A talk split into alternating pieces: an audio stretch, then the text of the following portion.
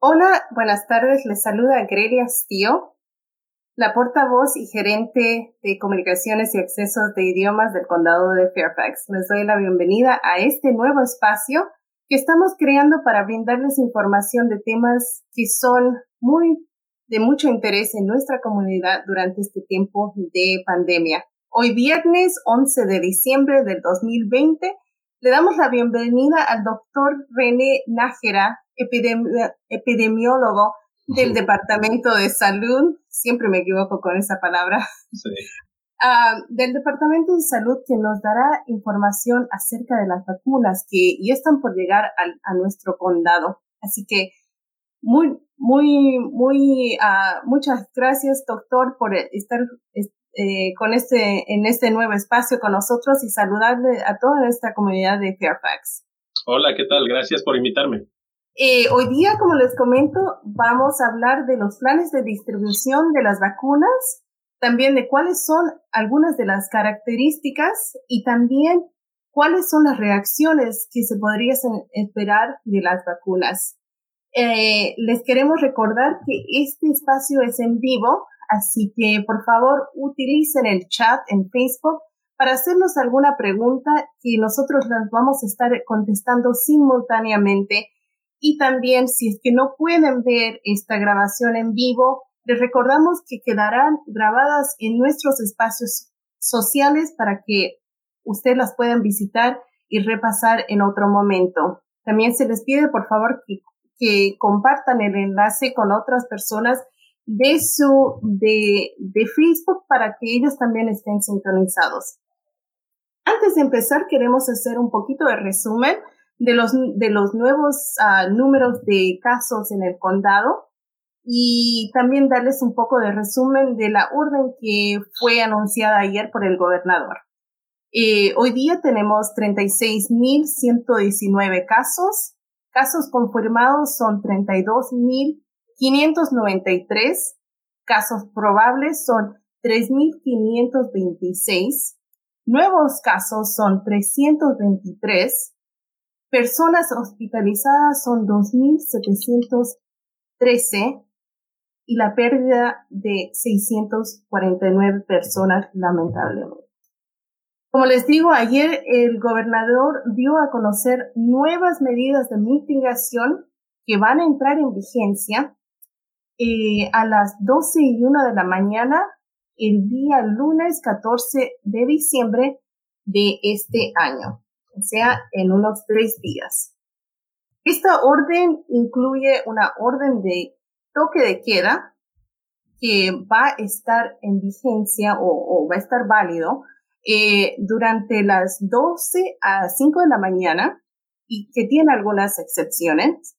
En la pantalla usted va a estar, estar viendo el enlace con, con todos los detalles eh, completos para que usted se interiorice y uh, también avise a otras personas de la comunidad. También incluye el, requisito de máscaras, tanto en, lugares cerrados y al aire libre. Así que por favor les invitamos a que uh, comparte el enlace y que lo revise para que esté al tanto de las nuevas normas que van a entrar en vigencia el lunes a partir de las 12 y 1 de la mañana. De nuevo, bienvenido, doctor Nejera. Un placer de estar con usted, de compartir este espacio nuevo que estamos ah, ampliando para la, para la comunidad y como, como todos sabemos, usted siempre está disponible y es muy querido con nuestra comunidad, así que muchísimas gracias por estar con nosotros. Muchas gracias. Y bien, empecemos a hablar del proceso de la distribución de la vacuna. Sabemos que hay un plan federal, estatal y que determina la distribución y las y también la, la prioridad de las vacunas en, en, todo el país, no solamente en Fairfax. ¿Nos puede dar un poquito más de información de cuál va a ser el proceso? Sí, mira, eh, Sí, el, el gobierno federal eh, ha dicho que las vacunas se van a dar a los diferentes estados según el tamaño de su población. Entonces, eh, por ejemplo, estados como California o Texas, que tienen muchísima gente, Nueva York también van a recibir más vacuna. eh, el, estado de Virginia está más o menos casi a la mitad en cuanto a población, entonces va a recibir su proporción dada de, vacunas.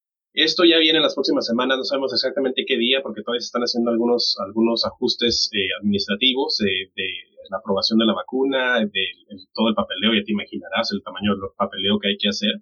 Y luego, pues ya viene la vacuna.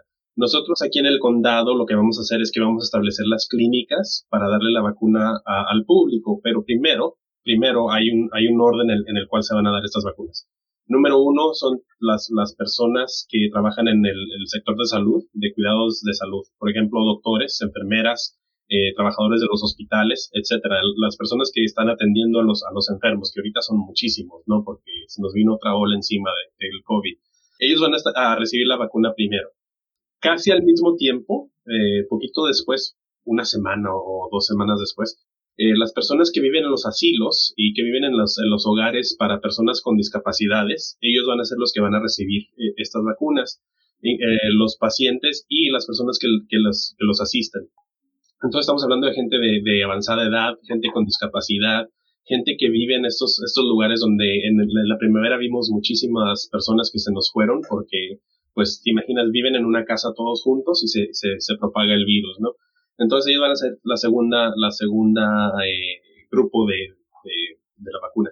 Luego, después de ellos, vienen otros grupos eh, que estamos todavía aún determinando porque queremos que se vacunen los grupos a los que han, que han sido más afectados.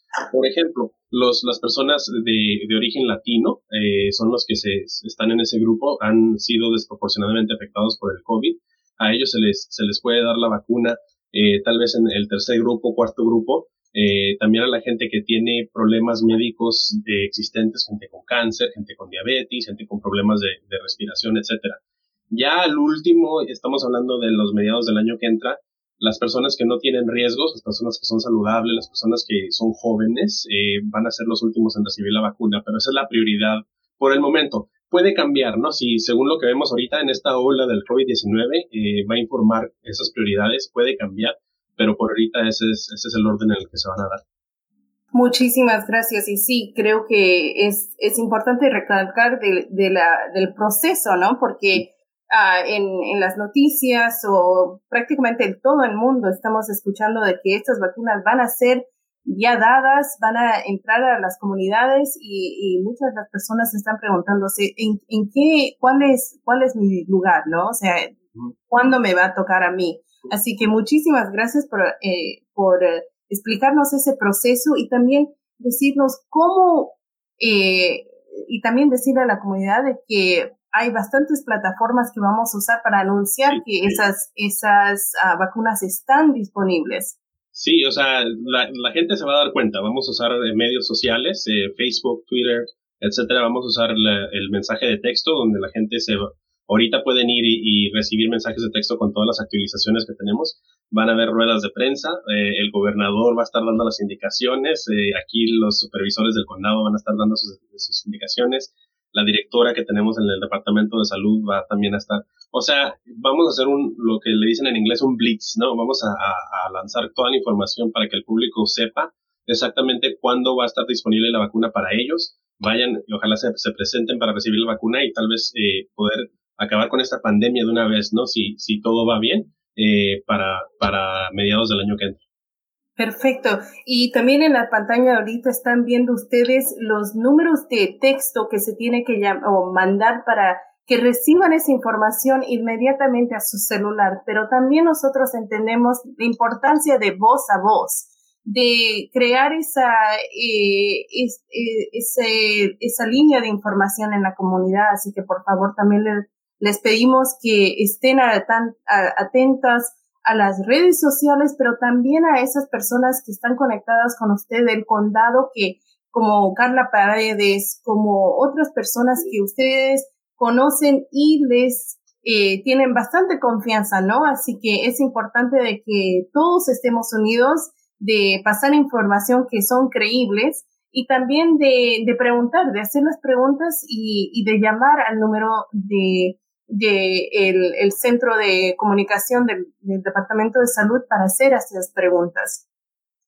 También eh, queremos hablar un poquito de qué se espera de, esta vacuna. Ha, han habido bastante información en, los medios uh, públicos que dicen que vamos a recibir, bueno, serán dos vacunas, una de Pfizer y otra de Moderna.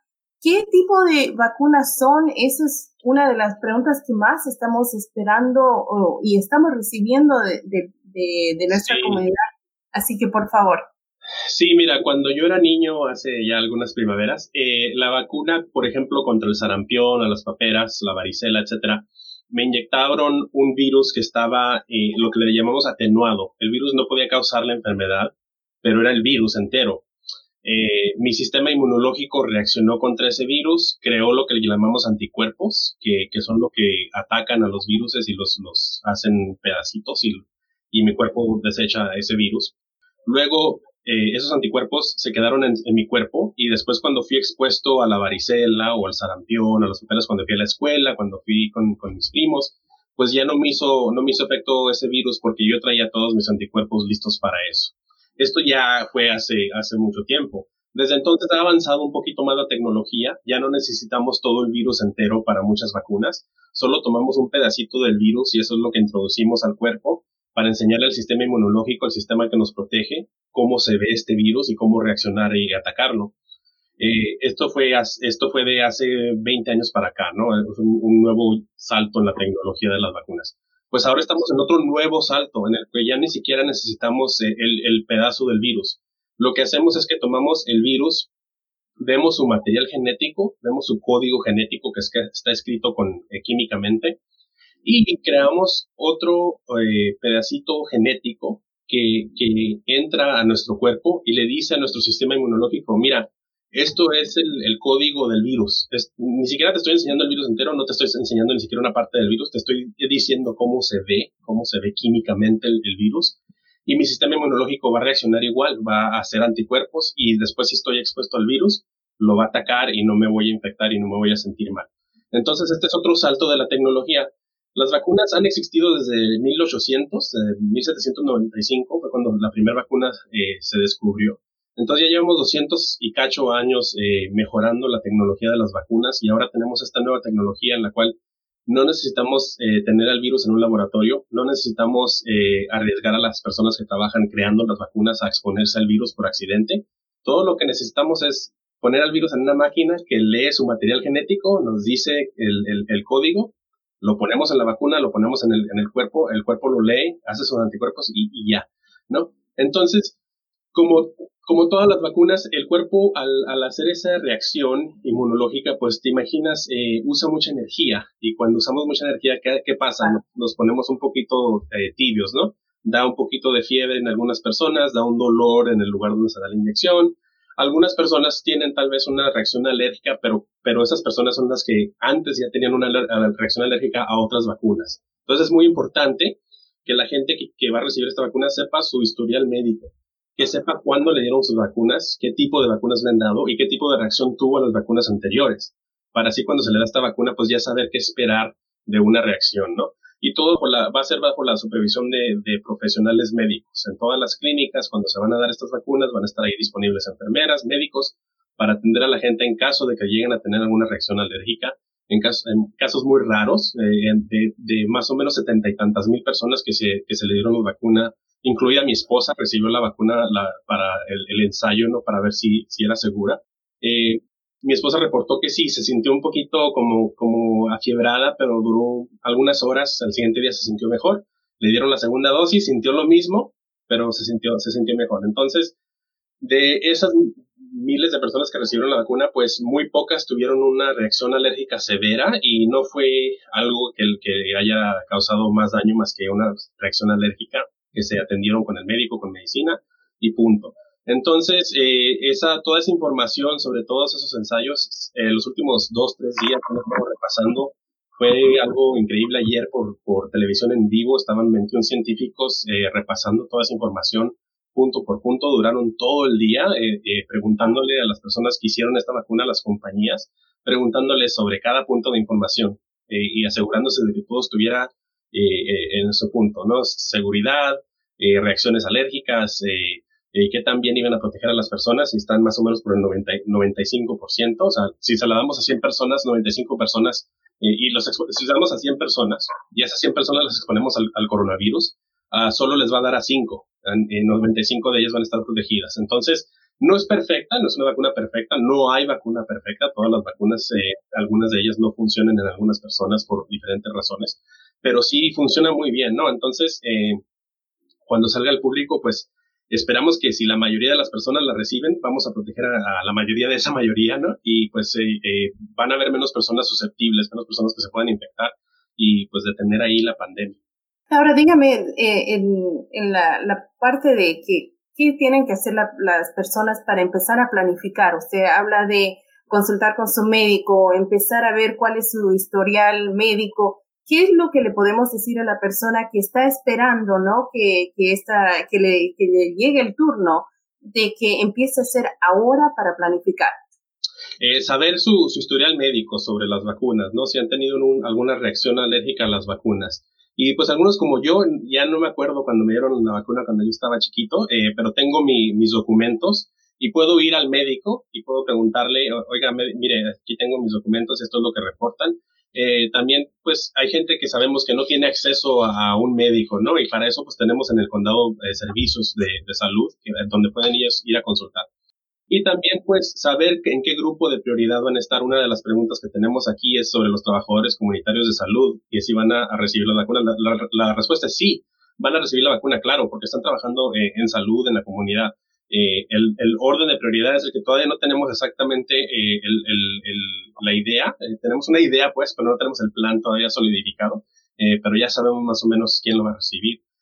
Y pues la gente que trabaja con, con personas que, estén enfermas, ellos también tienen que vacunarse porque pues no quieres, no quieres darle el, el, coronavirus a una persona que ya esté un poquito mala por, por cáncer, por diabetes, por edad avanzada, etcétera. Y, y ellos iban a recibir la vacuna, pero como te digo, hay que saber su historial médico, hay que consultar con un médico. Eh, eh, para todas estas clínicas donde vamos a estar dando las vacunas van a estar médicos ahí disponibles también para hacer preguntas. Es muy importante que, que preguntas sobre este tipo de cosas se hagan con un profesional. Eh, no vayas a, a, Facebook, a WhatsApp con tus amigos a preguntarles sus opiniones, especialmente si no son profesionales de salud. Eh, para eso tenemos muchísimos profesionales dispuestos a, a contestar esas preguntas y, y a ayudar.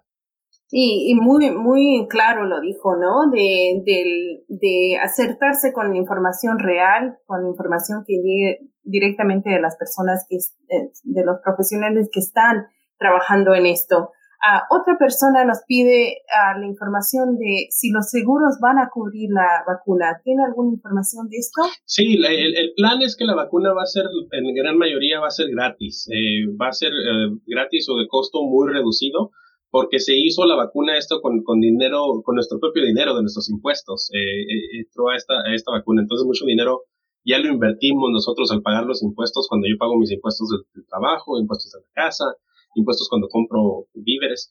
Ese dinero fue a, a, a, desarrollar esta vacuna, entonces va a ser gratis o de bajo costo. El costo sería el costo de pagarle a una enfermera, el costo de la jeringa, ¿no? Todo eso, esas cosas entran, pero también los seguros van a pagar, van a pagar esto porque imagínate, eh, si tomo la vacuna y no me enfermo, yo le ahorro un dineral al seguro, eh, al no enfermarme con el COVID, al no acabar en un hospital y, y, no acabar en un ventilador, etcétera. Entonces, eh, e, ellos han dicho que sí, van a, van a, a pagar eh, el costo de la vacuna y pues ellos se ahorran, se ahorran muchísimo dinero. Claro, muy, muy, muy uh, uh, importante saber eso, ¿no? Porque a veces decimos, no, bueno, no es a mi alcance, no lo puedo pagar, así que pregunte esas, eh, esas preguntas ahora, hágase ese, ese tipo de plan para saber, para estar listo, ni bien esté y mira, no, no, solo con esta vacuna, eh, las vacunas para los niños son muy importantes. Sabemos que el COVID-19 no afecta a los niños tan severamente. Si hay algunos que se infectan, si hay algunos que tienen algún otro problema médico que les causa eh, enfermedad severa, pero la gran mayoría de los niños no se, no se enferman. Pero es muy importante que se vacunen contra otras cosas, el sarampión, las operas, la varicela, eh, la gripe, el flu. No, es necesario que reciban esas vacunas. Y en el condado de, en el condado de Fairfax tenemos mucha ayuda. Eh, la gran mayoría de esas vacunas son gratis porque a, todos nos benefician. Es, un, es una inversión en salud pública. Entonces, eh, muchos de los padres, ahora que los niños no han estado yendo a la escuela, que lo han estado haciendo todo electrónicamente, pues han pensado ellos, bueno, si el niño no va a la escuela no, necesita vacunarse porque no va a infectar a nadie y no va a recibir ninguna infección. Ah, no es así como funcionan las cosas. Yo veo muchos niños en los parques, en, las vecindades, jugando unos con otros, eh, los primos, los hermanos, ¿no? Y se pueden transmitir. Entonces, aparte de esta vacuna, los padres de familia deberían también eh, consultar con sus médicos, eh, preguntar sobre las vacunas para sus niños. Así los adultos nos tomamos la del COVID y los niños todos protegidos contra todas las enfermedades de la niñez. Exactamente, muy bien dicho. Ahora dígame un, poquito de qué significa que cuántas personas tienen que recibir la vacuna en esta en nuestra comunidad para que sean efectivas. Mira, eh, según algunos cálculos dicen que la mitad de las personas, ¿no? La mitad de, un grupo y se crea lo que se llama eh, inmunidad comunitaria. En inglés es herd immunity, inmunidad de un grupo. Pero eh, la definición del grupo es lo que es muy importante, ¿no? por ejemplo, si vacunamos a la mitad del condado, pero fue solo la mitad que vive allá rumbo a Loudon, pues la otra mitad no va, no va a recibir la protección. Tiene que ser la mitad de, esparcida por toda la población. Pero no queremos que solo la mitad, que cuando digamos ya vacunamos a la mitad, que dejemos de vacunar. Queremos vacunar a todos, porque la vacuna no es perfecta. Entonces, si no es perfecta, quiere decir que si vacunamos a la mitad, menos de la mitad van a estar inmunes. Entonces, queremos que la mayoría se vacune para así, así asegurarnos que por lo menos la mitad. Algunas otras personas dicen que 60%, 70% eh, es, eh, cambia, pero tiene que ver también con el, grupo, ¿no? El, el, tu vecindad es un grupo, la escuela es otro grupo, el condado es un grupo enorme, el país es un, grupo gigante. Entonces, eh, como te digo, tiene que estar bien distribuido esa, esa vacuna en, en la gente. Ahora, tienen otra pregunta de, están poniendo una pregunta, dice, las personas con diabetes, ¿cuándo van a ser uh, accedidas a esta vacuna? No, no sabemos exactamente cuándo. Están en los grupos de prioridad, como te dije, las personas que tienen enfermedades crónicas como la diabetes, el cáncer, eh, problemas de, del sistema respiratorio como la enfisema. Eh, ellos están mm, eh, más arriba que los demás, pero no tan arriba como los que viven en los asilos y los que trabajan en los hospitales, pero sí están en el grupo prioritario elevado. Entonces no sabemos una fecha exacta, para eso hay que mantenerse informado. Si tienes estos, estos problemas médicos, pues aparte de estar yendo a tu, a tu médico y recibir la atención que necesitas ahorita para esos problemas crónicos, pues estar informados para saber exactamente cuándo eh, hacerlo. Ahí la pregunta también dice sobre si hay que inscribirse. La respuesta es que sí, vamos a tener que, va a haber muchísima gente que va a necesitar la vacuna, entonces van a tener que inscribirse para decirles una hora y fecha donde, donde ellos pueden ir a, a recibir la vacuna y tener así un poquito de orden en cuanto a, a cómo damos la vacuna, ¿no? No podemos tener filas enormes de gente porque una de las, una de las restricciones es no agruparnos. Entonces, eh, no queremos agrupar a más de 10 personas ahorita con estas nuevas restricciones. Y pues si hacemos esas citas uno por uno que vaya llegando a la clínica, se le damos la vacuna y, y sale y entra, y entra otro. Ah, Chaira también nos dice, el condado de Fairfax ha invertido mucho para sus residentes. Muchísimas gracias por reconocer y, y es un placer de nosotros de, proveerles esta información y de que siempre estén nuestros, nuestras, nuestra comunidad informados y al tanto de lo que está pasando. Sí, mira, una de las cosas que me gusta decirle yo a la gente es que aquí en el Departamento de Salud no somos un edificio, no somos el, edificio y ya, no, somos un, grupo de, trabajadores que estamos dedicados a la salud, eh, tomamos un juramento de cuidar la salud del público, los médicos tomaron su juramento de atender a las personas contra las enfermedades, entonces estamos todos aquí trabajando juntos, somos de, todos lugares, yo soy de, yo soy de México, eh, venimos aquí a, ayudar a la población y pues estamos aquí a sus órdenes, somos trabajadores públicos, no estamos a, las órdenes de ellos. Y sí, la gente que paga sus impuestos, la gente que vive aquí, la gente que, que pues forma parte de la comunidad, pues ellos necesitan toda la, la atención que nosotros le estamos dando.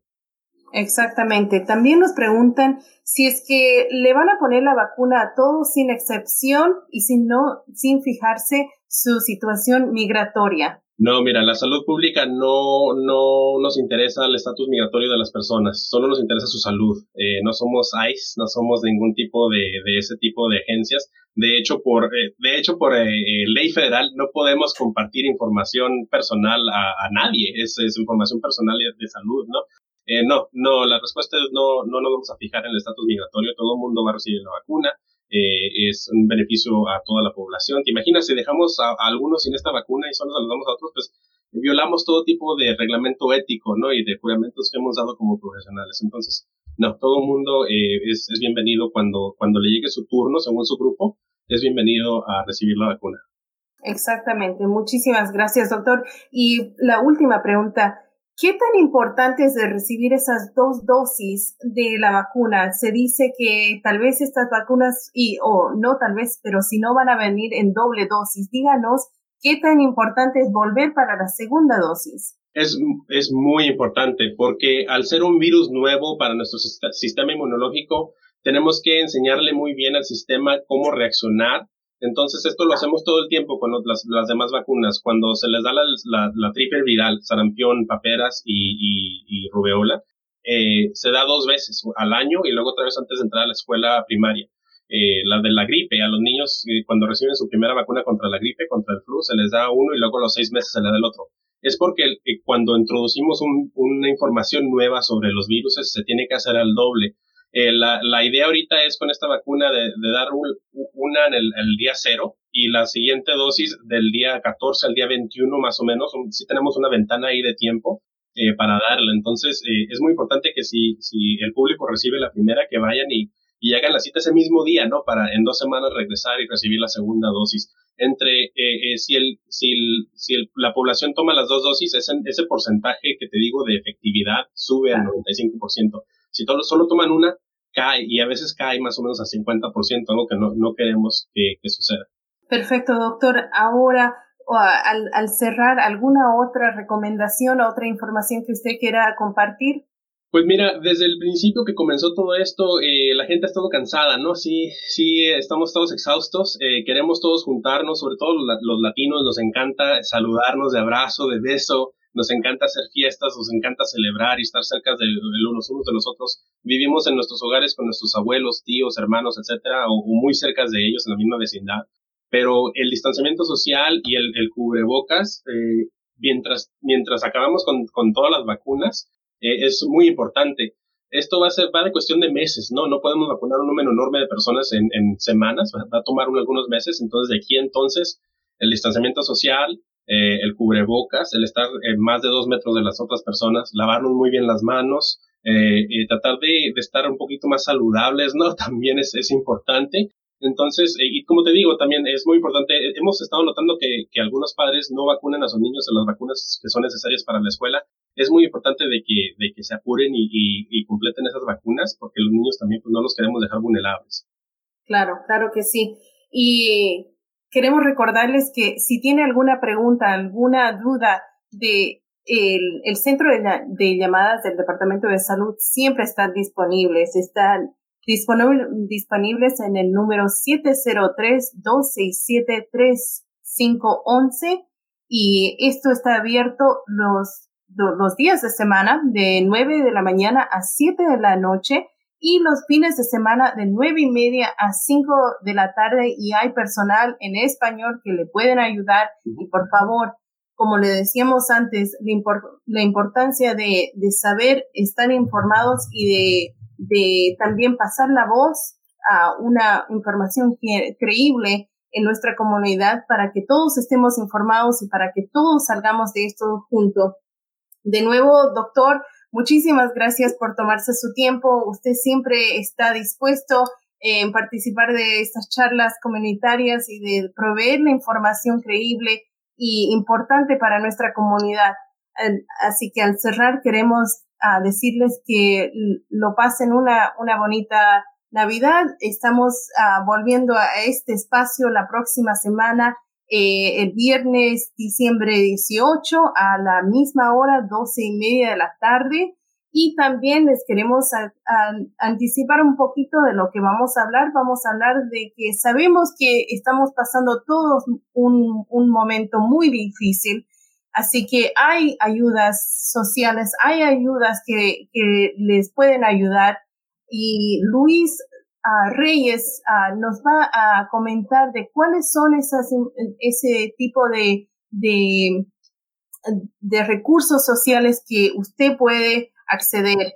Y para anticiparle, eh, puede usted llamar hoy día al 703-222-0880 para preguntar si usted necesita ayuda con el alquiler o si ha perdido el trabajo y necesita ayuda uh, para alimentar a su familia, hay, hay uh, recursos y hay formas. Así que por favor, contáctese con nosotros, díganos cuáles son sus necesidades. Y de nuevo, doctor René, muchísimas gracias por estar en este espacio con nosotros, por compartir y también por, uh, por uh, capacitarlos, ¿no? Y, y darnos la información. Sí, no, absolutamente es un honor y muchísimas gracias por la invitación. Muchísimas gracias y les invito a que nos sigan en las redes sociales, también que manden un texto a, al, con, con, el código para recibir esas alertas diarias que estamos mandando para que siempre estén informados. Así que hasta la próxima semana, que tengan un buen fin de semana y recuerden que las nuevas ah, restricciones empiezan este lunes a las 12.01 de la mañana. Muchísimas gracias. Chao, chao. hasta luego.